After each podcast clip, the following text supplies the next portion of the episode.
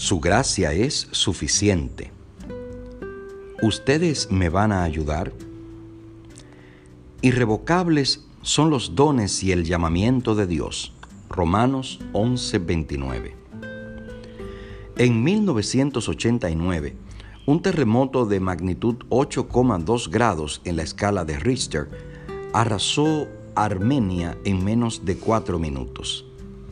En medio de la total devastación y el caos, un padre corrió hasta la escuela donde esperaba encontrar a su hijo. Al llegar, descubrió que el edificio estaba destruido hasta los cimientos.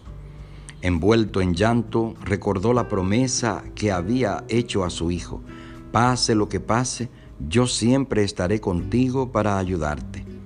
Y fue allí, justo en la ubicación del aula de su hijo, donde inició su labor de rescate.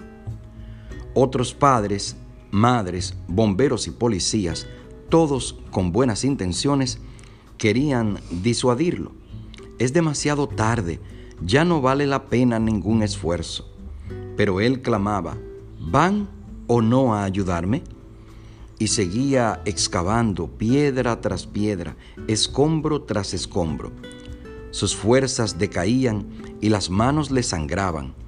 Estuvo ocho horas cavando. Doce, veinticuatro, treinta y seis. Y cuando ya llevaba 38 horas cavando, al retirar un gran trozo de piedra, oyó la voz de su hijo y lo llamó con todas sus fuerzas. Armando. Emocionado escuchó la voz de su hijo. Era débil, pero segura. Papá, les dije a los otros chicos que no se preocuparan, que tú nos salvarías. Tú me prometiste que pasara lo que pasara, siempre estarías conmigo. Aquí estamos, 14 de los 33 alumnos. Tenemos miedo, hambre y sed, pero gracias a Dios estás aquí. Cuando se derrumbó el edificio, se formó una especie de cuña que creó una cámara de aire que les salvó la vida. ¿Cuántos yacen bajo los escombros de pecado ya casi sin oxígeno, sin ninguna posibilidad de salir por sus propios medios? cuántos necesitados de un equipo de rescate que actúen con urgencia, perseverancia y sacrificio. Nosotros somos la única oportunidad de muchos. Nuestro Padre con corazón sangrante clama y nos dice, ¿ustedes me van a ayudar o no? Pablo nos muestra en el versículo de hoy que la elección soberana de Dios por Israel, como así también por todos los creyentes de todos los tiempos, es inmutable porque es la manifestación de su carácter de misericordia expresado en la búsqueda, el rescate y la restauración del pecador. Somos colaboradores con Dios.